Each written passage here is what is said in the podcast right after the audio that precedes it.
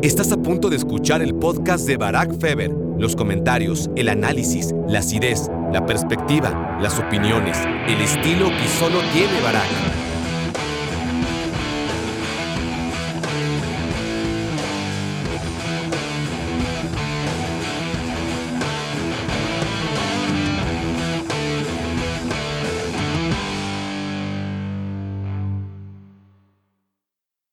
Hola, hola, hola. Bienvenidos a Me Quiero Volver Chango. Gracias por hacer ese cómplice para matar el tiempo. Siento que hace mucho que no me escuchaban. no, no, no, hace tanto no. Pero es que han pasado muchas cosas y, y la verdad es que no creo que haya pasado ni siquiera una semana del último episodio de este podcast. Pero la verdad es que ya me urgía venir aquí a sentarme e impartir un poquito de, de misa a ustedes mis queridos feligreses, si, tienen la mitad de la mitad de las ganas de escucharme que yo tengo de hablarles, entonces seguro están rebosando de ansiedad por saber qué tengo que decir sobre los temas más importantes del fin de semana y del inicio de esta semana ya de febrero. Febrero es muy corto, casi casi estamos a la mitad de febrero, no me chinguen. Pero empecemos por lo más importante, lo más trascendental hoy, que es lo del Manchester City. Y digo hoy porque no sabemos en qué va a quedar. Igual y queda en lo de Pedrito y el Lobo. Otra vez ahí viene el Lobo, ahí viene el Lobo, y, otra vez nos la creímos, pero resulta que no viene el Lobo. En 2020, ¿se acuerdan cómo a estas alturas del año se decía el Manchester City, por investigación de, de la UEFA, está castigado por no cooperar y no va a clasificar a la siguiente Champions League. Nos da igual si es campeón, si es segundo, si es el Manchester City no va a ir a la siguiente Champions League. Entonces ya todo el mundo hacía sus cuentas, ¿no? Bueno, hay que empezar a pensar que el quinto lugar de, de la edición de aquella Premier League se va a meter a la Champions porque al Manchester City le cachaban las trampas. El tema es que el Manchester City, así como tiene un equipo increíble en la cancha, todo lo que se puede permitir un estado o un emirato como el de Abu Dhabi, pues lo tiene en la cancha, ¿no? Eh, tiene un gran ejército de, futbolistas con un gran general, ¿no? Este, al mando. Pero eso es lo que vemos en la cancha. Pero cuando tienes esos recursos, pues así como tienes un equipo de futbolistas increíble, también tienes un equipo de abogados que no se puede permitir nadie. Pues al final de cuentas, el, los recursos de una entidad como son los Emiratos Árabes Unidos, la familia real de Abu Dhabi, pues eh, se puede pagar al Manchester City de los abogados, si no es que más. Entonces, el Tribunal de Arbitraje Deportivo dictaminó que no, que los abogados arreglaron la manera en la que se diera cuenta el TAS que estaban castigándolos por algo que había ocurrido hacía mucho tiempo y que ya no estaba dentro de la línea del tiempo, ¿no? Y que, y que entonces, según la UEFA, esa normativa no podía ser retroactiva. Entonces, lo pasado, pasado y, y no sé, evidentemente es muy aburrido, son no, hojas y hojas y hojas, pero al final de cuentas, la UEFA no tuvo más remedio que aceptar al Manchester City al año que vino, que fue 2021, y todos los años subsecuentes, porque toda su investigación, todas las no colaboraciones del Manchester City, que al final exhiben culpabilidad, pues todo eso no le representó ningún castigo al City porque sus abogados ante el TAS lograron justificar que ese castigo era improcedente. Ahora es la Premier League. Ahora es la Premier League quien castiga al City y vamos a ver qué excusa encuentran los abogados, si es que ahora la pueden encontrar, porque a diferencia de la Champions League, en la UEFA ahí sí se establece un tiempo determinado en el que si incurres en faltas al fair play financiero, entonces durante ese tiempo se te va a castigar. En la Premier League no existe tal tiempo. Si tú incurriste en faltas en 1914, pongamos 1990 y algo, ¿no? 1992, 93, que es cuando empieza ya la, la, Premier League con ese nombre. Entonces, si te descubren, pues de todas formas se actúa de, de oficio. Pero bueno, ya veremos qué hacen los abogados. Mientras los abogados sacan o no sacan esa victoria tan importante para el Manchester City, pues ahora tenemos que, que hablar del tema, ¿no? No vaya a ser que, que la fiesta se nos acabe rápido y, pronto nos demos cuenta que, quedó en nada, ¿no? Quedó solamente en tiempo de periódicos y de podcasts y de minutos en televisión para que el Manchester City al final se salga con la suya. ¿Y por qué digo fiesta? Para empezar, porque creo que hay muy pocos aficionados al Manchester City, ¿no? Alrededor del mundo. Los hay muchos más de los que había hace 10 o 15 años, obviamente, pero son muy, muy jóvenes. Y después, pues en la ciudad de Manchester, obviamente, estarán muy preocupados. No la mitad, una parte que no llega ni siquiera a la mitad de, de la ciudad de Manchester. Pero por lo demás, yo creo que está bien, está bien que se castigue la trampa. Yo vengo diciéndolo en muchos capítulos sobre la Juventus. No es que la Juventus sea el único tramposo, puede ser el más tramposo por reincidente, porque no aprende, porque ha encontrado diferentes vías para hacer trampa, ¿no? A, través del doping fiscal, del doping financiero, del, bueno, del doping real, solamente acusaciones, esas no se le han comprobado, ¿no? Cuando digo doping real me refiero a, pues a doping medicinal, ¿verdad? Al uso de sustancias prohibidas, vamos, que hubo en los finales de los 90 acusaciones graves contra la Juventus. Pero bueno, el tema con la Juventus es que en Italia se persigue la trampa y no solamente la Juventus, la Fiorentina, el Milan, varios equipos han quedado mal parados, no tanto como la Juventus. Pero en los otros lugares eh, se persigue poco y se persigue como selectivamente, ¿no? A los equipos de segunda división sí les quitan puntos, los descienden, pero a los grandes no los tocan. Y me parece que es un motivo de, de celebración que en aras de la justicia deportiva, pues lo que es evidente para todos, que es que el Manchester City gasta más de lo que ingresa, que los gastos que, en los que incurre año sí y año también el Manchester City para ser el equipo que, que tiene, lo hace sin ingresar por conceptos de pues, lo que hace un club de fútbol, ¿no? Eh, venta de camisetas, derechos de televisión, venta de entradas, etc.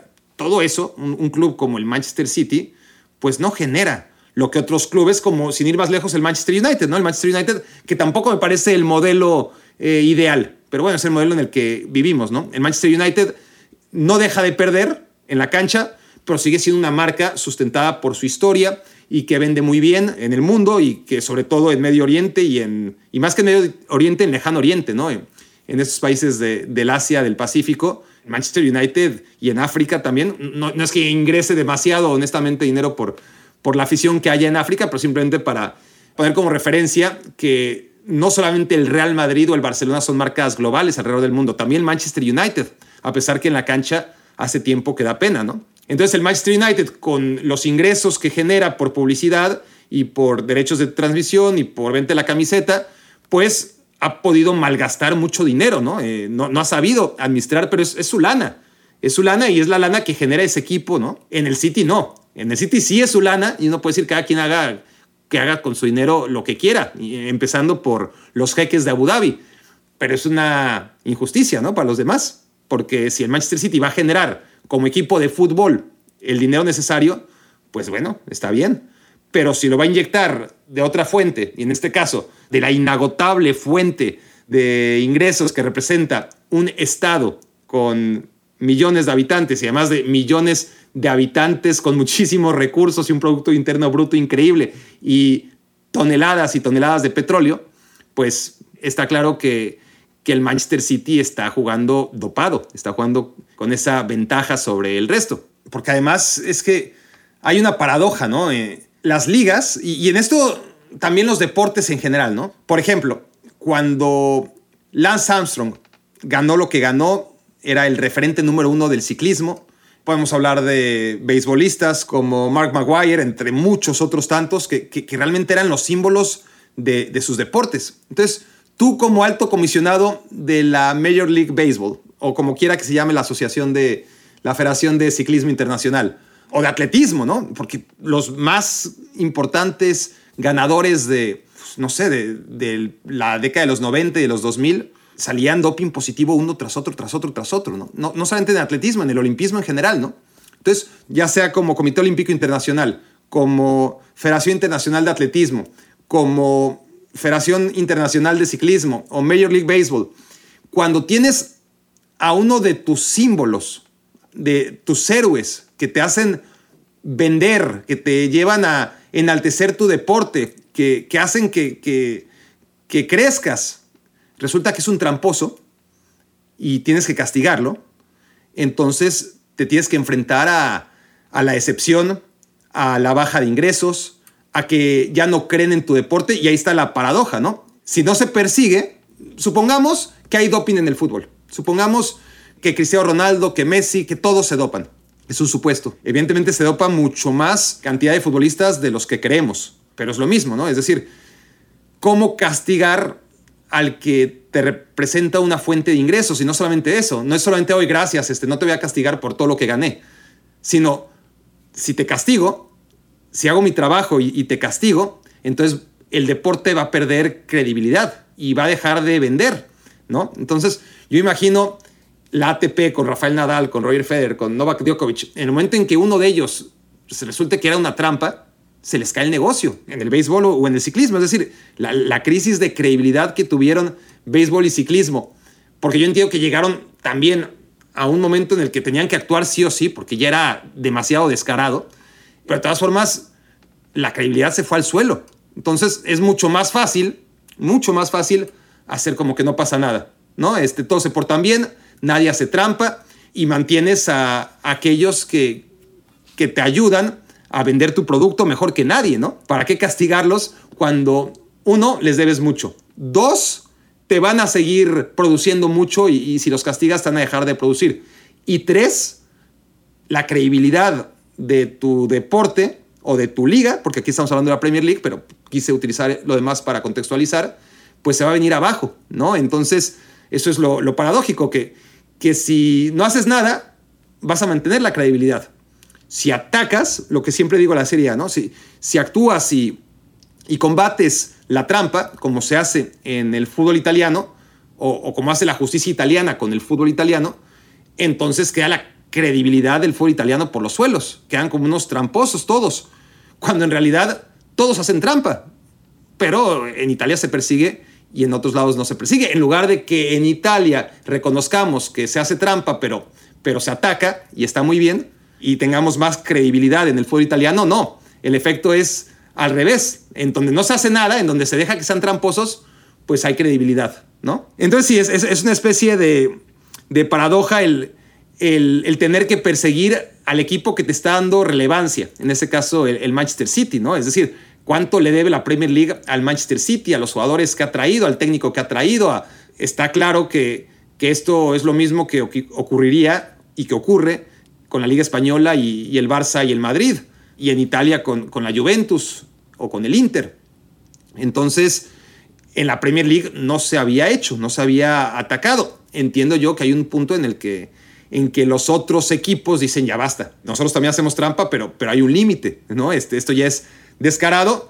Y entonces sí, la, la Premier League está empujada a, por fin dar un paso que, que, debió dar hace rato, ¿no? Y otra reflexión final sobre este tema del Manchester City que, que está en desarrollo es cómo ha cambiado toda la dinámica de investigación y, y de las noticias, ¿no? Antes las noticias las generaban los periodistas. Había una industria que era periodismo, que vivía de vender periódicos. Se temió mucho, o se sigue temiendo, la muerte del periodismo y de los periódicos en papel como tal, ¿no? Ya, ya no es rentable hacer periodismo. ¿Por qué? Pues, pues porque ya nadie compra periódicos, nadie, ¿no? Este, cuando te metes online a consumir un periódico, pues la competencia contra los periódicos de adeveras, los que eran periódicos de, papel y ahora tienen que limitarse a, hacer periódicos digitales, contra todos los periódicos digitales, contra todos los generadores de fake news, contra Facebook, o sea, ya no es rentable, o sea, hacer una pieza de verdadero periodismo en el que pues, cuesta mucho, ¿no? Este, la labor de años de, investigación y del reportero y, de todos los recursos que tienes que emplear, ¿no? Para las fuentes y demás, para sacar una noticia. La sacas y al rato pues ya está en todos lados, ¿no? En, dos segundos ya está en todos lados, o sea, ni siquiera la puedes vender. Ese es un tema muy delicado que nos ha hecho pensar a muchos durante mucho tiempo que es el fin del periodismo, porque al final tú eres dueño o encargado editorial de, cualquier periódico centenario, ¿no? O, de los nuevos, el que quieras.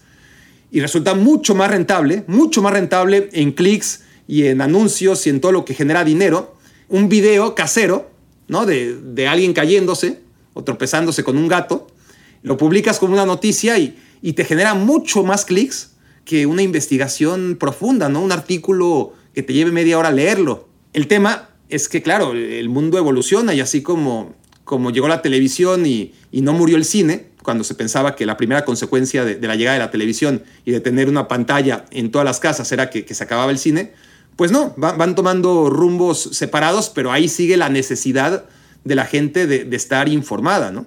Y, sobre todo el negocio de informar a la gente. Y ahora, las grandes noticias no salen del periodismo, salen de los hackers. los hackers son los periodistas de, hoy, son los, incluso diría yo que los Robin Hood ¿no? de la actualidad, que también se mueven con intereses, que también tienen, por supuesto, obviamente, como los mismos periodistas a lo largo de la historia, ¿no? Eh, es muy difícil encontrar un perfil de alguien que no tuviera sus propios intereses a la hora de, hacer periodismo, ¿no? políticamente hablando, los periodistas de derechas, los periodistas de izquierdas, y si hablamos de, deportes, pues los, aquellos que, por ejemplo, en el fútbol mexicano, ¿no? aquellos que van en contra de la selección nacional y de la Federación Mexicana de Fútbol porque lo que quieren o lo que quisieron durante mucho tiempo era los derechos de transmisión. Y en cuanto tuvieron los derechos de transmisión, pues ya se dejó de atacar directamente a la federación. No era tanto el hacer periodismo y por ello atacar las más decisiones del fútbol mexicano, sino que Televisa compartiera una parte del pastel y una vez que lo compartió, ya todos contentos y ya todos aficionados a, la selección mexicana, ¿no? Entonces, claro que, que los hackers, como los periodistas, eso no es nada nuevo, es condición humana, tienen sus intereses personales, pero al final, dentro de un marco de ilegalidad, le están haciendo un gran favor a la humanidad, ¿no? Este, informarla. Y lo del fútbol, pues es lo que nos compete a nosotros debatir, pero esto se extiende a, muchos otros temas en los que los hackers son los periodistas de hoy, ¿no? No, no, no se ha muerto esa necesidad de, de vender información, de encontrar información, de, cuestionar al poder, de que no sea tan fácil para los poderosos hacer lo que les da la gana porque no hay quien esté tras sus pasos, ¿no? Eh, lo, que hacían históricamente los periodistas, lo incómodo, que siguen siendo algunos periodistas, por supuesto. No hay que pasar por alto la gran cantidad de, periodistas, sobre todo en países como México y, en muchos otros, pero, en México, que es uno de los países con el mayor problema de asesinatos a, periodistas. ¿no? Eh, sigue existiendo, desgraciadamente, el periodismo, pero, pero no es rentable. Claramente no es rentable desde ninguna óptica. Y bueno, los, hackers han tomado en gran parte la estafeta ¿no? en este sentido.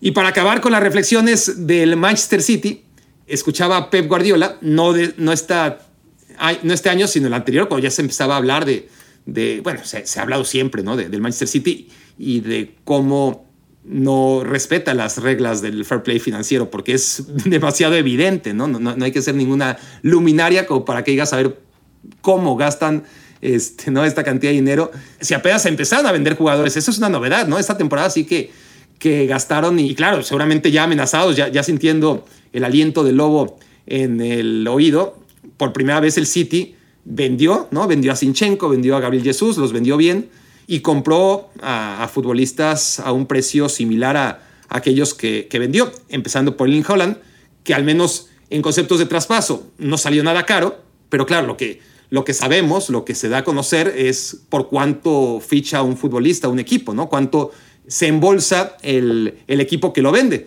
Pero aquí claramente el ganador no fue el Dortmund, que lo vendió a un precio módico para los tiempos que se manejan y, y sobre todo la estatura del jugador del que estamos hablando de 60 millones de euros.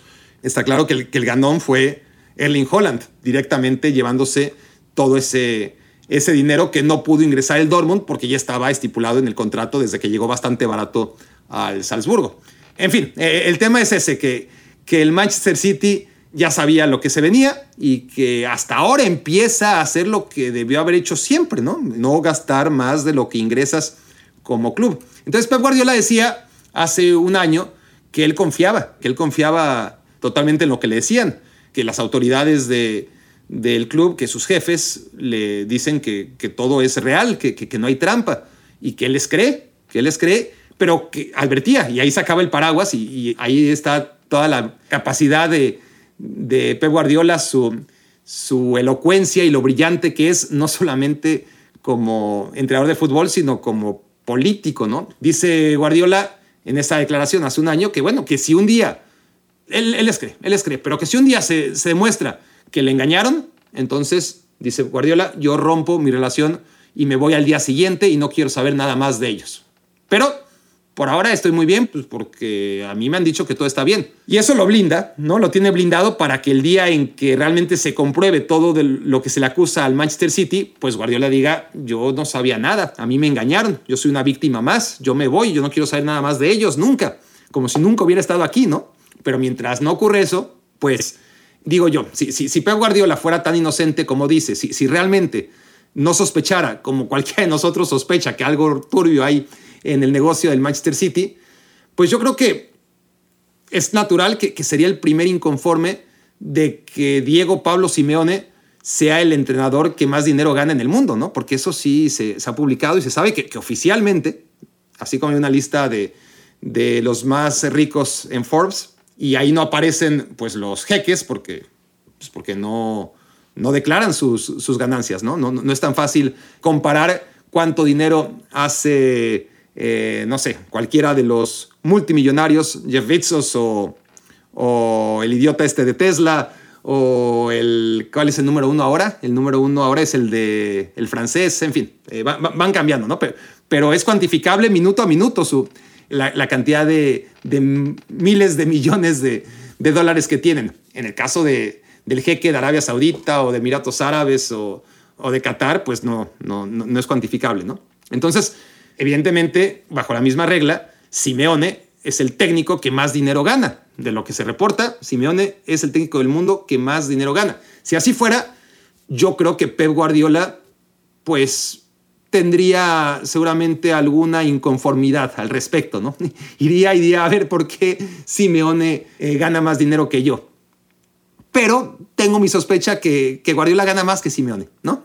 Gana más que Simeone, aunque oficialmente Simeone gane más que Guardiola. Creo que nadie puede dudar que además se lo ha ganado a pulso, que Pep Guardiola sea el técnico que más dinero gana en el mundo, aunque oficialmente se publique lo contrario. Reflexión número dos. Vamos ahora sí al fútbol, ¿no? A, la Premier League. El Manchester City que, que no aprovecha la oportunidad de que el Arsenal había caído, es algo que ha ocurrido muy pocas veces y, es de lo que uno puede empezar a, sostener, es que esta es la historia de un equipo campeón, ¿no? Un equipo que, que no cae, no cae por más que se dice que va a caer y que cuando cae, pues no pasa nada porque el que le persigue también cae, ¿no? Este, la suerte del campeón, que se dice, que a veces jugando mal gana, pasó una sola vez contra el Leeds United. Jugando mal, el Arsenal ganó. Creo yo, y he visto todos los partidos del Arsenal esta temporada, que solo ha jugado dos partidos mal. El de Leeds United, que lo gana y que lo gana, ¿no? Este, el Leeds United falla un penal, genera muchísimas oportunidades, tiene mucha suerte el Arsenal de, llevarse los tres puntos. Y el segundo mal partido de toda la temporada es contra el Everton, este fin de semana. Los demás, a ver, contra el Southampton no fue brillante, empataron. Contra el Newcastle tampoco fue excelente, pero bueno, fue un, un duelo de entre dos grandes equipos. También quedó en empate y lo demás victorias, salvo la derrota en la primera vuelta contra el Manchester United, que también la juega muy bien el Arsenal, a pesar de que, de que gana el United. Ese partido en Old Trafford no lo juega en absoluto mal el, el cuadro londinense. Pero contra el Everton sí, contra el Everton sí juegan mal. Em, yo no vi ese partido en vivo, pero contrario a lo que me gusta, me enteré del resultado. Estaba haciendo el partido de Bundesliga entre el Dortmund y el Freiburg, que jugó muy bien el Dortmund, por cierto, vaya, ya era hora. Y me dice el narrador Kenneth que, ah, viste, perdí el Arsenal. Yo, ¿cuántas veces te he dicho que no me, que no me spoilees los resultados? No, era, era sábado en la mañana. Ay, perdón, perdón, sí, perdón, cabrón. Ya que, no, no, de todas formas tenía que saberlo, ¿no? y entonces, yo ya me había hecho el partido en mi cabeza, ¿no? Eh, el Everton luchando el descenso, con Sean Dyche como entrenador en su primer partido el Burnley de, de Sean Dyche era un equipo sumamente aguerrido, pero conservador, defensivo. El paradigma de, juego no proactivo ¿no? de la Premier League. Un, equipo que, que iba, obviamente, con sus limitaciones, sacando puntos temporada a temporada y, hasta llegando a puestos europeos, ¿no? Pero, pero no era un equipo nada atractivo. Entonces yo me imaginaba un Arsenal que había tenido 25, 30 ocasiones de gol, que no había metido ninguna y que el Everton la única que tuvo acabó en gol y que se echaron para atrás todo el encuentro y que en un contragolpe de milagro encontraron su recompensa, ¿no? Ese fue el partido que me hice en la cabeza, pero, pero qué bueno que lo vi, qué bueno que, que no confié en lo que yo creía que había sido el partido, porque nada de eso, no, no, no, al contrario. El Everton fue un equipo súper intenso, incomodó al Arsenal, el Arsenal estaba irreconocible, muy incómodo. Los 90 minutos, el Everton fue un equipo que, que fue arriba, que, que, trató de, generar ocasiones de gol, que, defendió muy bien, que eso sí ya sabía, iba a pelear cada balón dividido, pero no echado atrás, sino que echado hacia adelante, ¿no? Defendiendo hacia adelante el Everton. En el primer partido, recordemos o, ¿no? o pongamos en contexto eh, cómo venía el Everton, ¿no? Eh, con Frank Lampard durante dos temporadas, un desastre, luchando el descenso, salvándose de milagro la temporada anterior en la última jornada y esta temporada yendo también directo al descenso si seguían las cosas así. Y, el Everton hace un muy buen partido. Al final gana 1-0 con un tiro de esquina en el que otra vez Ramsdale, y ya, ya va siendo costumbre, pues en un tiro de esquina, un centro cerrado a segundo poste tiene que ser del portero. Pero Ramsdale no, no, no domina ese tipo de juego, ni, ni poquito, ¿no? Es muy difícil. En general, los, los porteros que tengan presencia aérea en ese tipo de centros, pero, pero en un tiro de esquina cerrado a segundo poste tienes que hacer mucho más, mucho más. Y, ya van varios goles del Arsenal que son así. Entonces, independientemente de que de esa manera cae el gol del Arsenal, el Everton antes del gol y después del gol generó las ocasiones de peligro más importantes. Sí que Odegaard tuvo una, eh, recuerdo algún tiro al poste también, pero en general el, Everton es más que, que el Arsenal y gana merecidamente el partido. El Liverpool, para acabar con, con el análisis Premier League, horrible, qué desastre el, Liverpool. El tema es que cuando no está Van Dijk, se siente, ¿no? Muchísimo. Cuando está mal, también, y, no ha estado bien, pero, pero te das cuenta que es preferible tener a Van Dijk mal que, a cualquier otro en partidos como este, ¿no? Porque son realmente anticompetitivos los otros, anticompetitivos. No, no, no, no digo que sean regulares o, que dejan mucho que desear, es que no compiten, ni, Joe Gómez eh, lo hace y, cada partido es lo mismo, es, es generar ocasiones de gol en contra cada vez que juega Joe Gómez. Y, Joel Matip, pues es un poco más confiable, pero, pero cuando está al lado de Van Dyke, ponlo al lado de Joe Gómez y también es un desastre, ¿no? Entonces, eso solo por hablar de los, del tema defensivo, ¿no? Porque ofensivamente está claro que, este equipo no anda, no anda. Eh, no está presionando bien, no está defendiendo arriba y eso obliga a, los defensores que son bastante malitos a tener que defender grandes espacios y, lo están haciendo muy mal, ¿no? Eso, está claro, pero todo se basa en, en que este equipo no ha logrado invertir lo que se han invertido con trampa, en el caso del City, o con muchos recursos y sin resultados en la cancha, eh, el United, ¿no? Y, y, no hablemos del Chelsea. Es verdad que Liverpool ha gastado mucho dinero en ciertos jugadores, gastó mucho en Darwin Núñez, gastó mucho en Van Dyke, gastó mucho en Alison Becker, pero, pero no son tantos, no son tantos, ¿no? Este, son puntuales a lo largo de muchos años de Jürgen Klopp y además vendiendo a jugadores que, han dejado mucho dinero en el Liverpool, ¿no? Este, si nos vamos al pasado, pues el dinero que deja, pues bueno, hace mucho tiempo Fernando Torres, este, hace también mucho tiempo, pero no tanto Luis Suárez, bueno, el último Sadio Mané. En general, eh, bueno, el Liverpool con la venta de Coutinho, ¿no? Es un equipo que se ha desprendido de jugadores que le han dejado mucho dinero, algo que no ha hecho ni el City, ni el United, ni ninguno. Su, libro de cuentas está mucho más balanceado.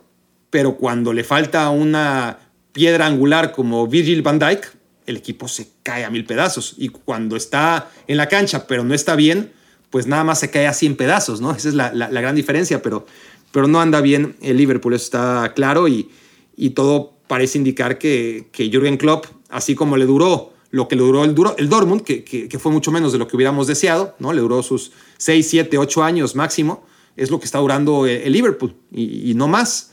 Y el tema es que el que venga, pues no lo va a sacar adelante. Me, me, cuesta mucho trabajo pensar que, que lo va a sacar adelante con estas circunstancias, el equipo en venta, un trabajo de Jürgen Klopp inmenso, equivalente a escala a lo que hizo Arsène Wenger en, el Arsenal y diría yo que a lo que hizo también Sir Alex Ferguson en el Manchester United, ¿no? Este, salvando ciertas distancias, pero, pero el Liverpool antes de Klopp estuvo peleando una vez la Premier League, aquel resbalón de Steven Gerrard en contra del Chelsea, gol de Baba y esa fue la única vez en años, en una década por lo menos, ¿no? Desde, o, en, más, que Liverpool pudo ganar la liga. En lo demás, es que no, no se metía ni a Champions League. No se metía a Champions League. Y, cuando lo hacía, por ejemplo, en 2005, que recordamos que gana la Champions League, en la Premier League quedó en quinto, sexto lugar. No era un equipo durante muchos años que estuviera a la altura de la excelencia del Manchester United, del Chelsea o después del City. Y es el tema con la Premier League, ¿no? Que, que obviamente nadie se puede mantener en el trono durante mucho tiempo. Ya vimos el Arsenal y el Manchester United dominando plenamente durante muchos años, sobre todo el Manchester United, pero, pero el Arsenal era el gran competidor. Y de pronto, pues ni el Arsenal ni el Manchester United, ¿no? Se fueron Wenger y se fue Alex Ferguson y entonces aprovecharon equipos como el Manchester City y el Liverpool, principalmente, ¿no? El City pasó a ser el nuevo United, el que ganaba casi siempre, y el Liverpool, el nuevo Arsenal, el que apenas se descuidaba el, el equipo de Manchester y entonces el Liverpool estaba ahí para, para competir, ¿no? Y conseguir, por ejemplo, en Europa lo que el Arsenal no, no consiguió nunca. Y en medio de ellos, pues un Chelsea que, que también surgió de casi de la nada y que ha sido también muy competitivo en ciertos momentos antes de, de autoinmolarse y, volver a empezar de cero, pero, pero, ahí está, con recursos inagotables el Chelsea, ¿no? Entonces, la amenaza para el Liverpool es esa, ¿no? Que, que, parece que ya acabó su tiempo que, el Manchester United está de regreso, que el Arsenal está de regreso, que el Manchester City, pues a ver qué pasa, y que hay un nuevo agente, ¿no? Este, mientras el Tottenham se decide si sí o si no, queda ahí medio en segundo plano, está el Newcastle también, ¿no? Entonces el Big Six ahora es Big Seven, y vamos a ver cómo sobrevive el Liverpool para seguir asegurando un puesto de Champions League, aún cuando sabemos que, que a partir de la siguiente temporada, pues, o en, sí, de esta la que viene, ¿no? De esta la que viene, ya va a haber cinco boletos para, para ligas como la inglesa para meterse a la nueva Champions League.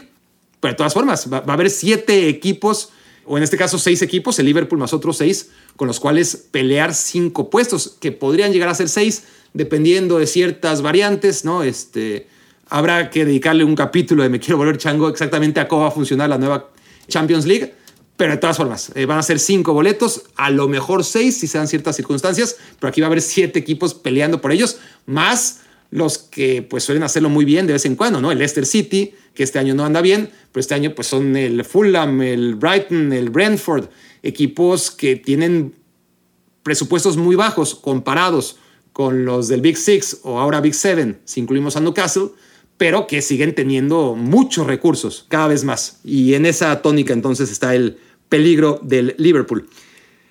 Tercera reflexión nos lleva a otro equipo en crisis, al que va a enfrentar el Liverpool en la Champions League, que es el Real Madrid. Qué suerte tiene el Real Madrid, ¿no? Ese, eh, le, toca por una vez un rival que podemos decir, bueno, este sí está, está complicado, el Liverpool, y, pasan los meses y el Liverpool, que, que ya se veía en crisis, pues ahora está en una mega crisis. Entonces, la crisis que atraviesa el Real Madrid no tiene nada que ver con la que está pasando el Liverpool.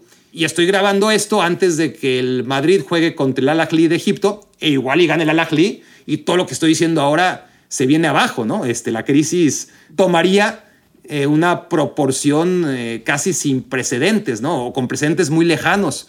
Si el Real Madrid pierde en semifinales contra el Al Ahly, casi que descarto la idea a pesar que saco el paraguas de una vez, por si acaso, el Al es un equipo que tiene la base de la selección egipcia, que no es mala, ¿no? Egipto no fue al Mundial solo porque tuvo muy mala suerte y perdió en penales contra Senegal, y sobre todo porque le tocó Senegal en el cruce eh, clasificatorio, ¿no? Eh, es terrible en África, ¿no? Es, clasifican 10 equipos, ganadores de sus grupos, y luego los emparejas y a ver contra quién te toca, y tocaron los dos finalistas de, de la Copa Africana, los dos mejores equipos de África, eh, tanto que, que Senegal solamente le gana a Egipto en penales en las dos grandes finales en las que se encontró con ellos, la final de la Copa Africana de Naciones y ese partido final por un boleto, por uno de los cinco boletos al Mundial que, les tocó a Egipto y a Senegal enfrentarse el uno al otro, siendo los dos mejores equipos de África. Entonces, el Al Ahly tiene a, cinco, seis, siete jugadores de la selección egipcia. Le ganó al Monterrey, que del Monterrey a Real Madrid no sea ridículo, Barack, pero bueno, Monterrey con las estrellas que tiene, con los jugadores y, y tal, el Al Ahly con los suplentes, porque los titulares precisamente estaban jugando con la selección de Egipto, aquel partido tan, tan importante contra Senegal, estaban en la Copa África de Naciones, eh, aún así el Al le gana a Monterrey, que bueno, que ya sabemos cómo son las actuaciones de los equipos de CONCACAF en la Champions, ¿no? No dan una, ¿no? Ahora sí podemos decir los equipos de la CONCACAF, porque Seattle Sounders hizo lo que hacen siempre los equipos mexicanos, dar, dar pena, ¿no? No alcanza para, para vencer en la ronda previa y se queda, ¿no? Este, como se hubiera quedado contra el Al Ahly, seguramente cualquier otro equipo mexicano, porque esa ha sido la tradición. Es, es cierto que Tigres se metió a la final, fue una excepción, pero la gran mayoría son, habían sido decepciones, ¿no? Equipos mexicanos ganando la Conca Champions y por tanto metiéndose a 15 mundiales de clubes y pudiendo destacar solamente una vez con esa final a la que llegó Tigres. Entonces, ahí está el, fútbol, en este caso el, el Al Jalil, ¿no? Que es el que, el, el Al Hilal, el Al Hilal, que es el equipo árabe que logra vencer al Flamengo en semifinales, se mete a la final y con ello, si ustedes hacen cuenta, CONCACAF es el que menos veces se ha metido a la final de, del Mundial de Clubes. Lo ha hecho Europa siempre, lo ha hecho Conmebol mucho menos veces de las que se espera, ¿no? Tomando en cuenta que Conmebol tiene su pase directo a semifinales de manera injustificada, porque la mitad de las veces pierde y casi siempre es contra un equipo africano o, con este caso, sobre todo contra un equipo asiático. Entonces, ahí está, ahí está el, el tema de que el Al no le va a ganar o, no le ganó, porque esto cuando esté escuchado probablemente ya, ya ocurrió el partido, muy difícilmente va a competir contra el Real Madrid, pero como viene el Real Madrid, lo que sí les puedo decir es que el Al Ahly no es menos que el Mallorca, definitivamente no es menos que el Mallorca. Y si el Mallorca le ganó al Real Madrid, sí, en un contexto de liga, lo que quieras.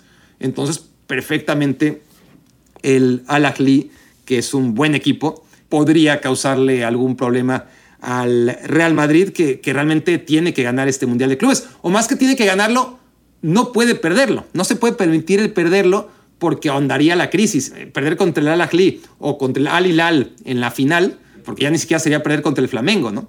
Pues sería, a ver, güey, ya fracasaste en la Supercopa. No es que valga mucho la Supercopa, pero es que la perdiste y la perdiste contra el Real Madrid, eh, contra el Barcelona, perdón. Y en la Liga es que el Real Madrid y el Barcelona son prácticamente lo mismo, por eso hasta me confundo. Están manejados de la misma manera, a eso me refiero. El Real Madrid está descolgado en la liga, ¿no? Está a ocho puntos del de, Barça. En la Copa del Rey, pues como están las cosas, es muy probable que, que no le alcance para vencer al Barça y entonces sería, y ya me estoy adelantando, pero pues otro fracaso más. Entonces, por lo menos, entre tantas velitas que se le estaban pagando al Real Madrid, estaría bien por lo menos ganar el Mundial de Clubes y no ganarlo, insisto, no perderlo, no perderlo contra el Al Ahly o contra el Al Hilal. Ese es el, tema del equipo de, Ancelotti. Y no se habla tanto de, lo mal que está y de sus lesiones y, de lo mal que anda, como si se habla del tema Vinicius, ¿no? Como siempre el Real Madrid encuentra mediáticamente una cortina de humo como para que se distraiga y se hable más de, otro tema. Y a ver, yo soy el primero en la fila si hay que condenar los ataques a Vinicius dentro y fuera de la cancha. Fuera de la cancha ni cabe el explicarlo, ni, ni, merece la pena demasiado invertir tiempo en algo tan lógico como condenar el racismo y, saber que, eso no puede tener lugar y que desgraciadamente va a seguir teniendo lugar mientras haya gente poco preparada, poco educada y, con muchas ganas de chingar, ¿no? Eso es intolerable y eso desgraciadamente no va a cambiar en dos días ni en dos años. Tiene que haber un proceso, una limpieza, ¿no? Este, en la nueva generación. Esperemos, ¿no? Que crezcan mejor y que nuestra generación, pues, quede, quede como los cavernícolas que, todavía algunos de nosotros, de, nuestros miembros de esta generación, incurrían en, en temas como el racismo, como el sexismo, como el antisemitismo o como todos los derivados de, que nacen de la intolerancia, ¿no? Entonces, eso es reprobable desde todos los puntos, pero Vinicius eh, ya no se va a beneficiar de ello. Y bueno, es muy joven. Quizás se beneficie de ello, siendo optimistas en los últimos años de su carrera, ¿no? Este, cuando ya sea un veterano y, y la sociedad haya mejorado. Seamos optimistas, se ve difícil. Eso se condena y se condenan patadas como la que recibió, sin ninguna duda, por parte de Gabriel Paulista en, en el partido en contra del Valencia. Pero por lo demás, por lo demás, parece ahora que, Vinicius es el único jugador hábil del mundo, que hay que protegerlo porque, porque no ha habido otro como Vinicius. Y por favor, a ver si, si es hábil, si generalmente al jugador habilidoso se le pega más y hay que protegerle, o sea, el árbitro tiene que castigar las patadas que se le den a este tipo de futbolistas. Pero ¿cuántas de, ellas él mismo provoca? Exagera. ¿Cuántas realmente son faltas, no? Y cuántas de ellas, sin justificar patadas como la de Gabriel Paulista, que no va al balón, pero es producto de, la frustración de, un tipo que entre las patadas que recibe y las que no recibe, se la pasa peleando con todo el mundo. Es un tipo muy irritante. Irrita al espectador, que no sea del Real Madrid, irrita a los rivales, irrita a, los árbitros, está quejándose todo el tiempo, está hable y hable y hable y hable, y dan ganas de patearlo. No, honestamente, dan ganas de, patearlo. No porque sea hábil, sino porque es como es. Hay otros jugadores hábiles, desgraciadamente no tantos, ¿no? Bicha Cabrazgelia hace todo lo que hace Vinicius, pero lo hace además con mucho mejor criterio, ¿no? Tiene la misma calidad, pero además tiene criterio. Y de repente le dan patadas, obviamente, ¿no? Porque el rival se frustra, porque llega tarde, porque a veces lo tiene que parar como sea, pero no se las dan con la hazaña que se la dan a Vinicius, porque Vinicius te dan ganas de patearlo. Esa es la realidad. Y es lo mismo que con Neymar. E insisto, no es justificar las patadas que se puedan dar en la cancha. No, hay gente que, que, que enarbola que el fútbol, este, tiene que regresar el fútbol a los tiempos en los que era un juego de hombres y, estupidez y media. No, yo, yo no voy a eso, no, estoy justificando que, eh, a ver, porque me oigo a mí mismo y puede sonar, o, o sobre todo ya estoy leyendo de antemano a los aficionados al Real Madrid y de Vinicius en particular, que no, que, que, cómo puedo justificar que le den patadas. No, no estoy justificando que le den patadas. Es como siendo un tema mucho más delicado, ¿no? El, el de tan retrógrada como el de la chica que se pone minifalda, la violan o, abusan de ella y entonces la víctima acaba siendo la, acusada pues por vestirse así, ¿no? Cuando no correspondía vestirse así. Eso definitivamente es reprobable, retrógrada y no es lo que quiero reflexionar. Eh, no, Vinicius es un jugador hábil y, y por lo tanto está bien que utilice su habilidad en el terreno de juego y los árbitros tienen que castigar cuando le den patadas. Ahora, sus actitudes y no su talento, porque insisto, hay futbolistas muy talentosos o más talentosos que Vinicius, pero que no son tan irritantes. Entonces, el tema es que si vemos lo que ha sido Neymar, a ver si, si Vinicius llega a, a, donde llegó Neymar, porque aún Neymar quedándose muy corto de a donde se supone iba a llegar, pues está muy por encima de lo que hoy por hoy y dentro de muchos años seguirá siendo Vinicius. Pero si Vinicius llega en algún momento a ser como Neymar, pues entonces también se encontrará con todas las trabas que impidieron que Neymar diera un paso más allá. Y es exactamente lo mismo, ¿no? A pesar de sus cualidades, de sus habilidades, de su capacidad para ser desequilibrantes, insisto, siendo Neymar mucho más que Vinicius, pero pensando que Vinicius va a seguir progresando y va a llegar un día en el que sea como Neymar. Es que no va a llegar más allá, no va a llegar más allá por esa actitud, por esa forma de ser, por exagerar las faltas que reciben, por andar reclamando cada decisión arbitral, por andar encarando en cada momento al jugador rival. Eh, eh, acabas exasperando hasta a tus propios compañeros, ¿no? O a muchos de tus aficionados también, de tus entrenadores. Y es el tema de Vinicius. Pero bueno, dejemos a, Vinicius en paz, porque ¿por qué hablar de Vinicius cuando podemos hablar de Vicha Kvaratskhelia? ¿No? ¿Qué hago hablando de Vinicius cuando ya, ya hablé y desde que empecé a hablar de Vicha Kvaratskhelia debía haber pasado a mi reflexión número 4, porque el Napoli ya no sé cuántos puntos tiene de diferencia. Si yo venía diciendo que, el Napoli iba a ganar el Scudetto cuando tenía cuatro puntos de diferencia y, se veía que, que, el Milan podía ser una amenaza y, y, bueno, el Milan no da una. Y el Inter ha quedado muy lejos y la Juventus, sin necesidad de que le quitaran los 15 puntos, pues ya también estaba años luz. El Napoli va a ser campeón de, de la Serie A, eso ya no es ninguna declaración atrevida.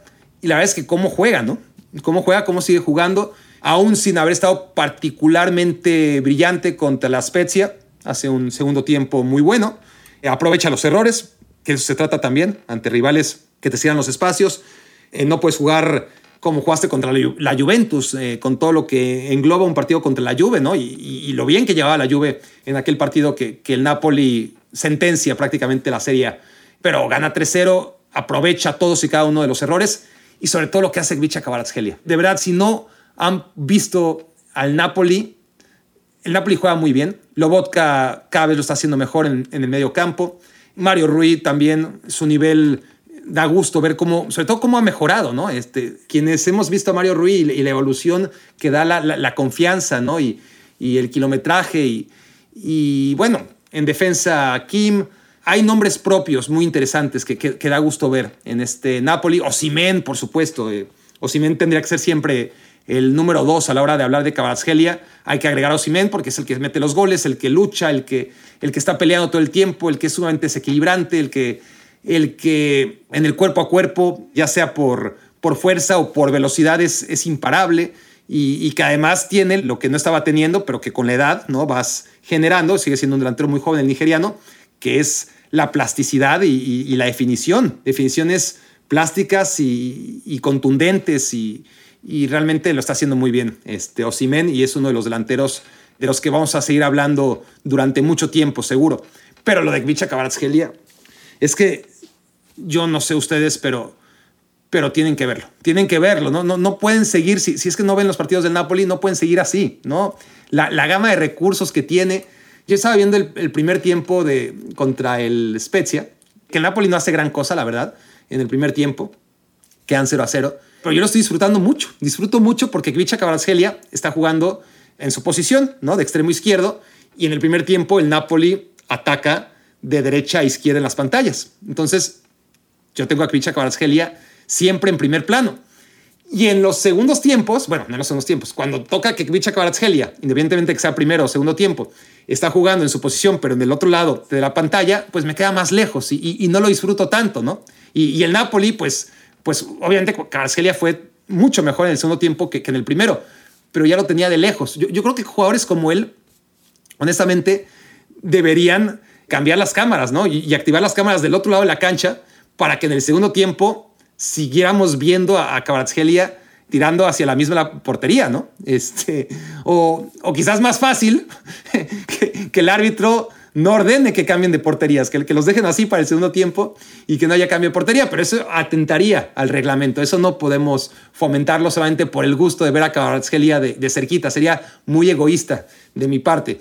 Pero sí que, que sería, sería bueno para el espectáculo, para todos que en los partidos del Napoli, el segundo tiempo, pues usaran las cámaras del otro lado de la tribuna para seguir viendo a Kvaratskhelia cerca, ¿no? Y, no tenerlo que ver, pues, en la otra banda, la que está más lejos de, nuestras pantallas, a 65 metros, ¿no? La verdad es que es un jugador espectacular, por si no había quedado claro. Este, los pases que hace, es que no, no, son los goles, no son las asistencias, sino jugadas que, que no están luego en los resúmenes. Por eso digo que hay que verlo, ¿no? Este, pases increíbles, ¿no? Este, con el efecto justo para que se frenen justo a la llegada del compañero en velocidad. Cuando pierde el balón, porque a veces lo pierde, a veces pierde el balón, no es fácil verlo perder un balón, pero cuando pierde de alguna manera se las arregla para recuperarlo de inmediato. Tiene esa activación inmediata en la que pierde un balón y, antes de que se entere el defensor de que le robó el balón a Gvicha Kvaratskhelia, pues Kvaratskhelia ya lo ganó de, de regreso, ¿no? La verdad es que es un deleite. Y ya he hablado muchas veces al respecto, pero no podemos normalizarlo. No podemos normalizar lo que está haciendo el Napoli como colectivo en esta temporada 2022-2023 de la Serie A, ni mucho menos lo que individualmente, pero en aras del colectivo, porque así como Vinicius pues es muy rentable o ha sido muy rentable en las últimas temporadas para el Real Madrid, sus gestos no siempre lo son. Eh, muchas veces los gestos de Vinicius van más encaminados a la glorificación individual, aunque sea a nivel inconsciente, ¿no? Cabrasgelia no. Cada vez que tiene un recurso exquisito es porque le beneficia al equipo, porque va a generar una oportunidad de gol, porque el peligro que ya tenía la jugada en el momento en que el balón cae a sus pies se incrementa en el momento en el que se quitó un rival de encima, en el que hizo una pared, en que disparó de primera intención. En fin, tiene una cantidad de recursos realmente magistrales pero no solo eso, sino que sabe emplearlos en cada momento, ¿no? El recurso necesario para cada situación. Eso es lo que hace más ilusionante que a ningún otro futbolista de la actualidad, desde mi punto y fanático punto de vista, erupción del futbolista georgiano esta temporada en la Serie A. Esto fue Me Quiero Volver Chango. Muchas gracias por haberme hecho su cómplice para matar el tiempo. Escuchaste el podcast de Barack Feber. Toda la información de los deportes con un toque de Barack.